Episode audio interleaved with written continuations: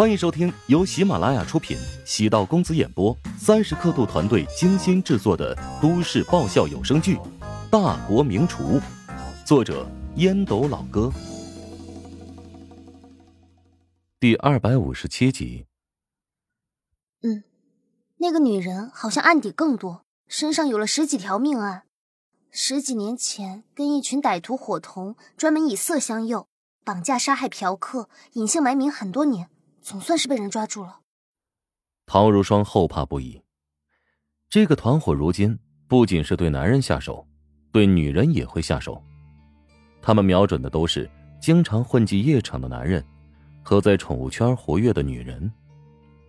涂辉将陶如霜囚禁，一方面是满足内心的畸形欲望，另一方面，也琢磨着能从陶如霜身上榨出一笔钱财。幸好被乔治及时相救，否则后果不堪设想。乔治从来没有想成为英雄，他知道自己有几斤几两，顶多想成为还算有点成就的厨师。他从来没有想过自己会成为金庸大侠小说里所谓的侠之大者，为国为民之流。营救陶如霜是本能反应，她是自己的小姨子。如果他出了什么事，自己绝对会一辈子良心过不去。乔治也没想到自己误打误撞，竟然捣毁了一个连环杀人绑架团伙。首犯涂辉的杀人事迹太过于残忍、阴暗，官方并没有对他进行报道，而是选择报道那个乔装陶如霜的女帮凶，被网民形容为“红粉魔头”。乔治救陶如霜的过程也没有见诸于报。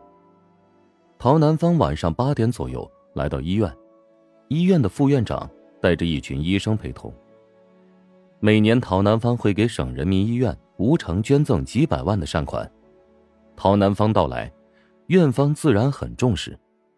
既然是陶董的女婿，我们医院肯定会安排最好的大夫和用最好的药。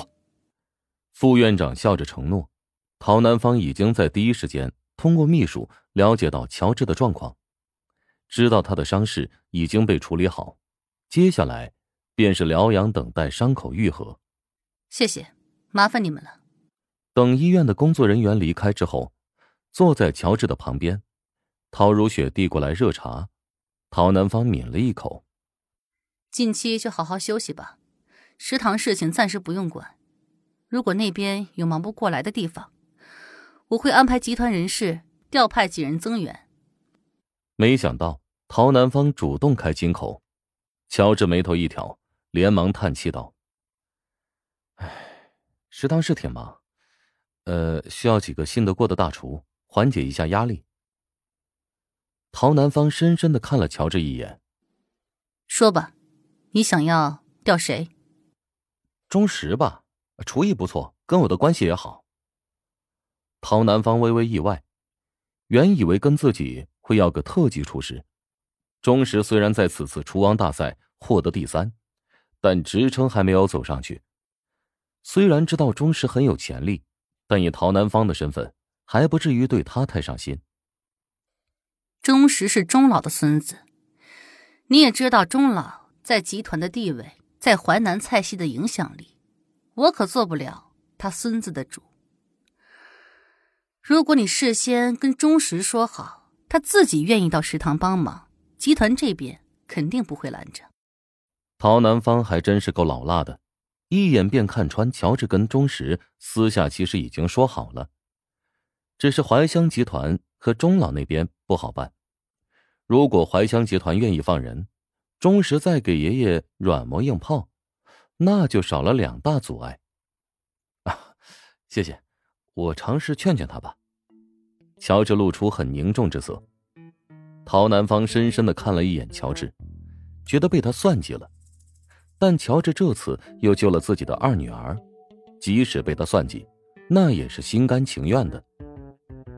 陶南方不愿背负太多的人情债，若是能用其他东西偿还，自然不会吝啬。陶南方在病房里又待了片刻，便离开。陶如霜见陶如雪。要留下来陪着乔治。便跟着陶南方一起坐车回家。长岭极少会看见二小姐会坐自己的车。你的事情，我已经不打算过问。不过，做任何事情都得小心谨慎。虽然那个凶手是故意接近你的，但你如果有足够的防备之心，怎么会让自己陷入那么危险的境地呢？是啊，我没脑子，没地方信。如果换做你和我姐，绝不会遇到这种困难。你们对狗啊、猫啊这些小动物根本没有好感。怎么会往宠物医院跑呢？我不是想批评你，我只是想提醒你。陶南方觉得头大，二女儿跟自己说话的语气总是苦大仇深，将自己视作敌人。我不需要你假惺惺的提醒，咱俩还是都闭嘴吧，省得吵架让人看笑话。也就陶如霜敢和董事长这么说话了。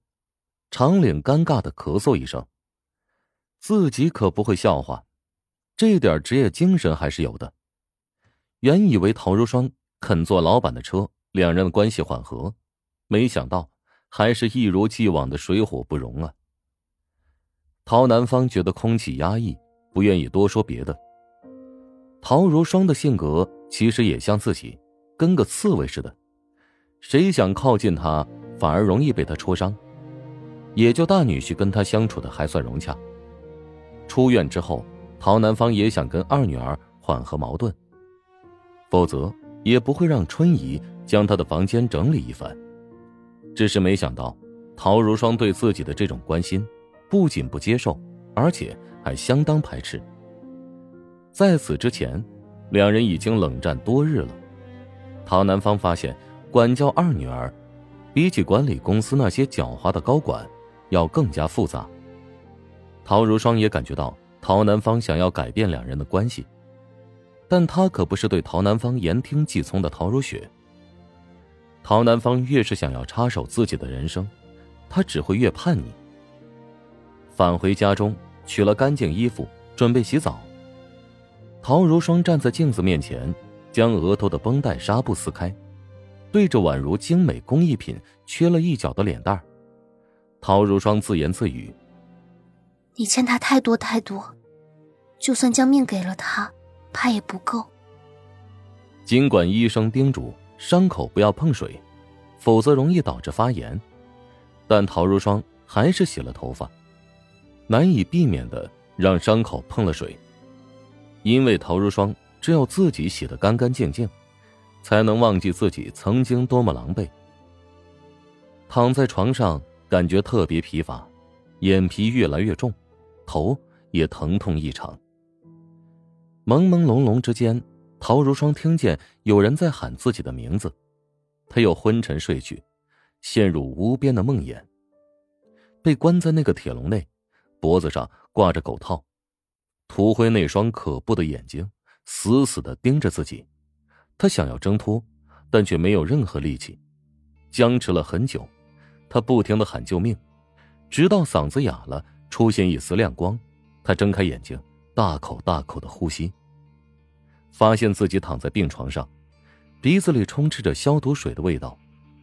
陶如霜以为自己在做梦，直到发现自己握着一只手，来自姐姐。我怎么会在这里？昨晚回家之后，你就一直高烧不断，然后我就将你送到医院，你躺了一天一夜了。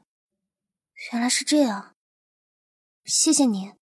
昨晚洗澡时应该注意，伤口碰到水发炎导致高烧了。你应该谢谢乔治，他等你离开之后就劝我回去找你聊聊。他说你更需要我的陪伴。我必须跟你道歉，因为我和妈都忽略了你曾有过怎样的遭遇。陶如霜的高烧跟伤口碰水无关，而是跟地狱般的恐怖经历有关。陶如霜已经预约了心理医生，等陶如霜清醒一点便会给他做心理疏导。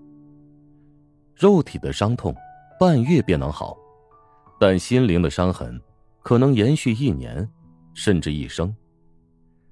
陶如雪不得不承认，乔治的心思比自己要细腻多了。陶如雪抿起樱桃般的红唇，晶莹的泪水成串从眼角滚落，不愿意承认，感受到了亲情的存在。房门被敲响，陶如雪擦掉眼角的湿润，史嘉诚站在门口，尴尬的冲着陶如雪笑。本集播讲完毕，感谢您的收听。如果喜欢本书，请订阅并关注主播。喜马拉雅铁三角将为你带来更多精彩内容。